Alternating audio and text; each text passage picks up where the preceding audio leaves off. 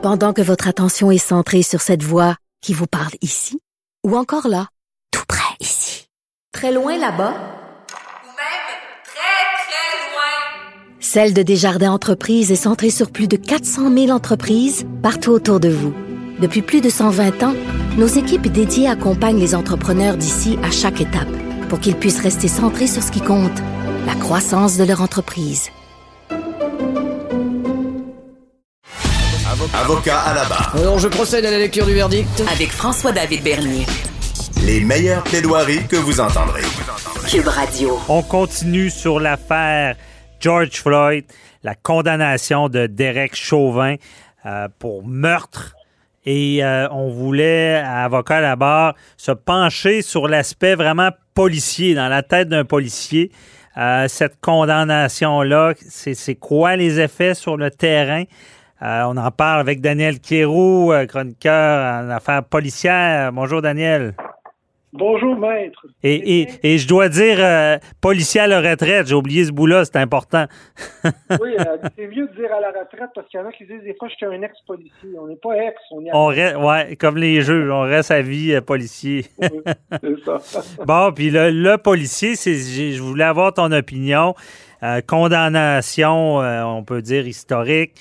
Euh, est-ce que tu penses que ça, ça va aider la cause? Est-ce que certains policiers qui, qui, qui, étaient trop ou qui étaient trop agressifs ou qui pouvaient dégainer trop vite, ça, ça, peut les, les freiner? Est-ce que c'est un bon exemple? Je pense pas, François, que c'est un bon exemple. Okay. Derek Chauvin était un cas, selon moi, je dirais pas que c'est un cas isolé aux États-Unis, parce qu'il y en a beaucoup aux États-Unis. Euh, c'est un cas isolé de caractère violent chez les policiers. D'ailleurs, ses confrères, euh, écoute, j'avais jamais vu ça, moi, dans l'histoire de la police. Euh, des confrères allaient témoigner contre un autre police. Tu sais, écoute, on, on, on se le cachera pas, là il y a une culture chez la police où ce que souvent euh, on parle pas beaucoup quand il arrive ces affaires-là. Euh, il y a un petit peu de protection souvent qui se fait. On aime mieux plutôt se taire que que, que ça y aille trop loin. Mhm. Et dans ce cas-là, vraiment tout le monde, même le chef de police est allé parler contre Chauvin disant que c'était une personne compliquée. Ce qui me surprend quand j'entends ça. Mhm. Comment ça se fait ce gars-là n'a pas été discipliné avant ça? Comment ça qu'il n'a pas été mis dehors avant ça? Parce qu'on on semblait connaître cette condition-là, là, ce, ce caractère-là de Chauvin. Effectivement. Et puis, euh, on semblait dire qu'il était pas apprécié de ses confrères. On s'en est déjà parlé. Il y avait probablement un leadership négatif Mhm. envers le groupe.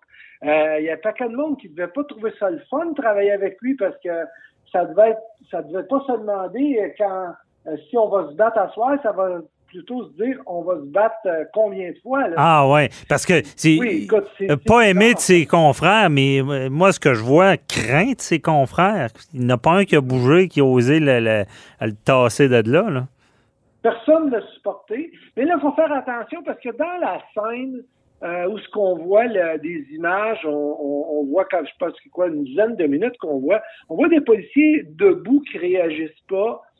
Ça, ça pourrait être simplement que les policiers fallait qu'ils protègent la scène parce que il devait y avoir du monde qui devait vouloir euh, sauter sur Chauvin là, parce que il, il- euh, tout le monde n'était pas d'accord avec ce qu'il faisait. Puis je veux juste te rappeler, la fin de semaine dernière, à une station de métro à Montréal, il y a eu une intervention sur une personne de race noire où ce que deux inspecteurs de métro sont intervenus parce qu'il y a une personne qui n'avait pas payé son droit de passage et puis qu'elle s'est enfuie.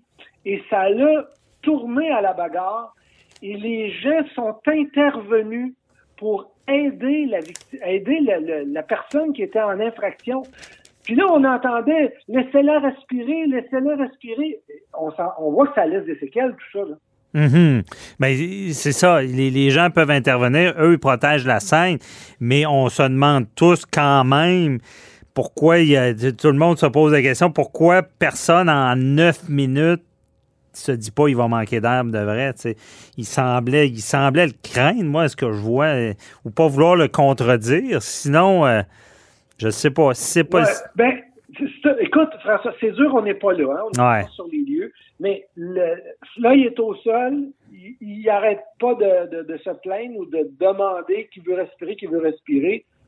Est-ce qu'on lui accorde beaucoup de crédibilité? Moi, je pense qu'on n'a pas accordé de crédibilité à Floyd, puis là, évidemment, ben aujourd'hui, il y a du monde qui s'en mord les pouces. Ouais. Mais puis euh, Chauvin qui, qui de ce qu'on voit des images qui a la tête dans les airs, qui trouve quasiment ça drôle, puis il est deux mains dans les poches, euh, on s'aperçoit qu'on respectait pas beaucoup la personne qui, était au sol, puis on devait pas euh, croire ce qu'il était en train de, dire dès qu'il manquait d'air. Puis finalement, ben il est décédé. Ouais. Puis, euh, c'est de se dire comment ça, il... parce que tu nous avais déjà expliqué dans une autre chronique là, que le, genou au cou, c'est vraiment pas une pratique, comment dire, autorisée. Euh, Lui, pourquoi un policier décide d'un coup d'être plus que moins? là? Mais tu sais, on parle souvent, tu sais, la, la prise de l'encolure.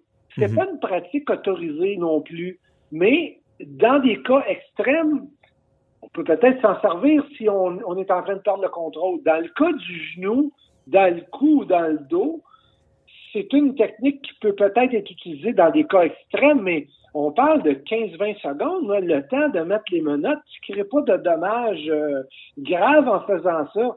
Tu sais, c'est- c'est tu n'es pas capable de te servir de ton bâton télescopique pour lui faire un contrôle articulaire. Tu l'amènes au sol, tu le maintiens, tu lui mets une note. C'est réglé, on n'en parle plus. Ouais. On l'assit puis on le maintient là. là.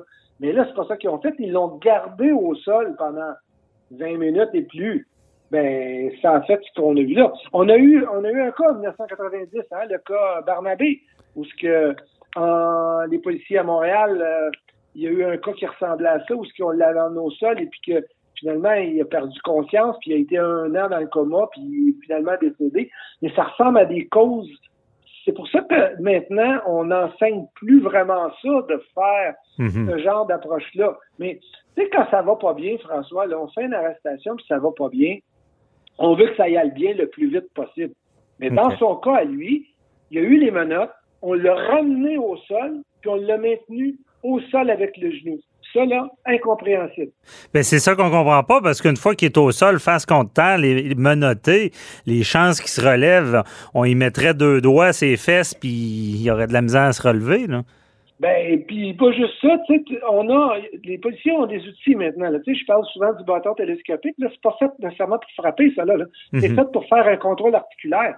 OK. Ben, tu sais, s'il est menotte dans le dos, s'il met le, le bâton avec une technique en dessous du bras, puis on relève un peu, ben, aussitôt qu'il va s'énerver, on a juste à mettre un peu de pression, puis il va dire euh, OK, OK, je me calme, OK, je me calme. Mais c'est pas ça qu'on a fait, on l'a gardé à plein ventre, puis il a manqué d'air. OK. Mais toi, dans ton analyse, là, en tant que policier à retraite, tu regardes ça parce que tout le monde veut, veut pas se poser la question comment un policier peut en arriver à vouloir tuer son. Parce que là, il est condamné pour meurtre, là. Donc, il y a une, forme d'intention de, de- de- d'enlever la vie, là. Euh, comment ça peut se passer dans sa tête? Euh, c'est, du racisme pur et dur, puis il voulait sa mort ou? Ben, c'est sûr qu'on n'a pas les mêmes philosophies au Québec qu'aux États-Unis. Je pense pas que l'aspect racial est si élevé au Québec qu'aux États-Unis parce qu'on on le voit beaucoup là-bas. Euh, de ce qu'on a pu comprendre avec toutes les, séquences d'informations qu'on a eues par le passé de, de Floyd et de Chauvin, ils se connaissaient depuis longtemps. Euh, il y avait quand même euh, des anim- une animosité entre les deux parties.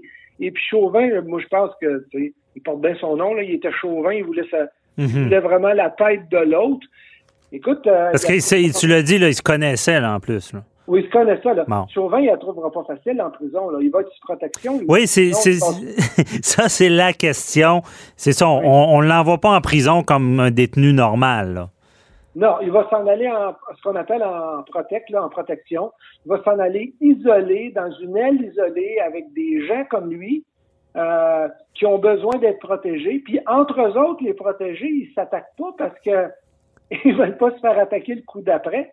Donc, Ouais. euh, euh, ils s'aiment pas nécessairement, mais souvent la protection, là, il y en a qui pensent, ah, ils ont à belle vie, ils sont en protection. Non, non.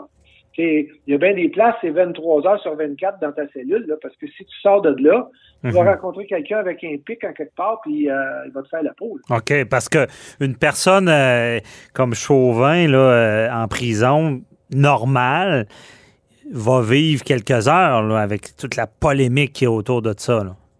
Tout à fait. Et puis, euh, écoute, lui, il est- on s'entend qu'il vienne de, de tuer quelqu'un euh, qui est dans le milieu criminalisé, parce que c'était euh, Floyd, c'était quelqu'un qui était quand même dans le milieu criminalisé, il était connu du milieu. Mhm. Puis Chauvin, c'est une police qui est pas respectée du tout, puis pas respectée de la police non plus.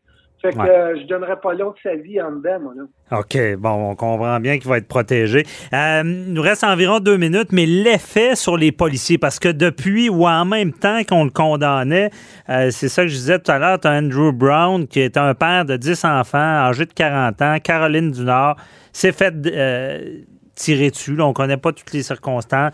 Tu as Makia Bryant, qui, est, qui est une fille, là, on, on a vu une vidéo dans les médias, qui semblait vouloir qui avait un couteau entre les mains, s'est fait abattre de quatre coups par les policiers. Est-ce que les policiers, ça ne changera pas grand-chose au final? Ça dépend des villes, je te dirais. Euh, Il y a des endroits où ce que euh, je pense qu'on commence vraiment à avoir une, euh, une, euh, une approche qui va être différente de la police. Il va avoir de la formation qui va être donnée. Il va sans doute avoir des recommandations qui vont être données. Mais il reste encore que dans les petites villes où ce que le, raci- le racisme est très présent, ils l'auront pas facile. Il faudra pas qu'ils fassent une gaffe trop souvent parce que ça va vraiment mal tourner. Mhm. D'ailleurs, c'est ce que j'ai eu peur que ça tourne mal euh, suite au, au verdict. Et heureusement, ça a bien été parce qu'il y a eu une condamnation euh, de meurtre. Mhm. Et euh, aussi, il y avait cette histoire-là du petit gars qui, qui, avait qui a tiré des coups de fusil, qui s'est sauvé, il a tiré son arme à terre, s'est fait abattre. Euh, J'imagine ça dans des situations. Il nous reste pas de temps, excuse, mais je veux, je veux savoir, parce que Chauvin, c'est toute l'histoire, 10 minutes. On dirait qu'on. C'est grave là, quand l'arme à feu est utilisée, mais que c'est comme si c'était pire quelqu'un qui avait la chance de se raviser, tandis que ça se passe tellement vite avec les autres qu'on va moins s'arrêter là-dessus, je sais pas. Ça se passe trop vite présentement aux États-Unis, puis il y a tel- tel- tellement une culture d'armes à feu là-bas qu'à partir du moment que quelqu'un a une arme dans les mains, une arme à feu, euh, il n'y a pas personne qui laisse de chance à personne. Mhm. Écoute, très rapidement, là, le 911 aux États-Unis, ils vont dire à quelqu'un qui appelle, qui dit que quelqu'un veut rentrer chez eux, ils vont lui demander, puis ça, on a des, on a des vidéos de ça, des écoutes. Avez-vous une arme à feu? Oui, s'il rentre, tirez-le. Ah ouais, à ce point-là, c'est ça. On prend pas de chance. Comme cette policière-là, elle l'a vu avec un arme, il a tiré. Elle se demande pas s'il l'a encore ou s'il s'en est débarrassé aux États-Unis. Là. OK, Non, non. je comprends bien. Ouais. Ben, tout qu'un dossier. Ah ouais, on va, on va s'en reparler, mais c'est intéressant d'avoir ton point de vue. Merci beaucoup, euh, Daniel Cléroux. On, on se reparle. euh, On va, on va suivre euh, comment ça se passe avec ce dossier-là. Merci, M. Bernier, mais c'est une bonne condamnation. Oui, je pense que c'est historique et euh, ouais. Merci. Bye bye.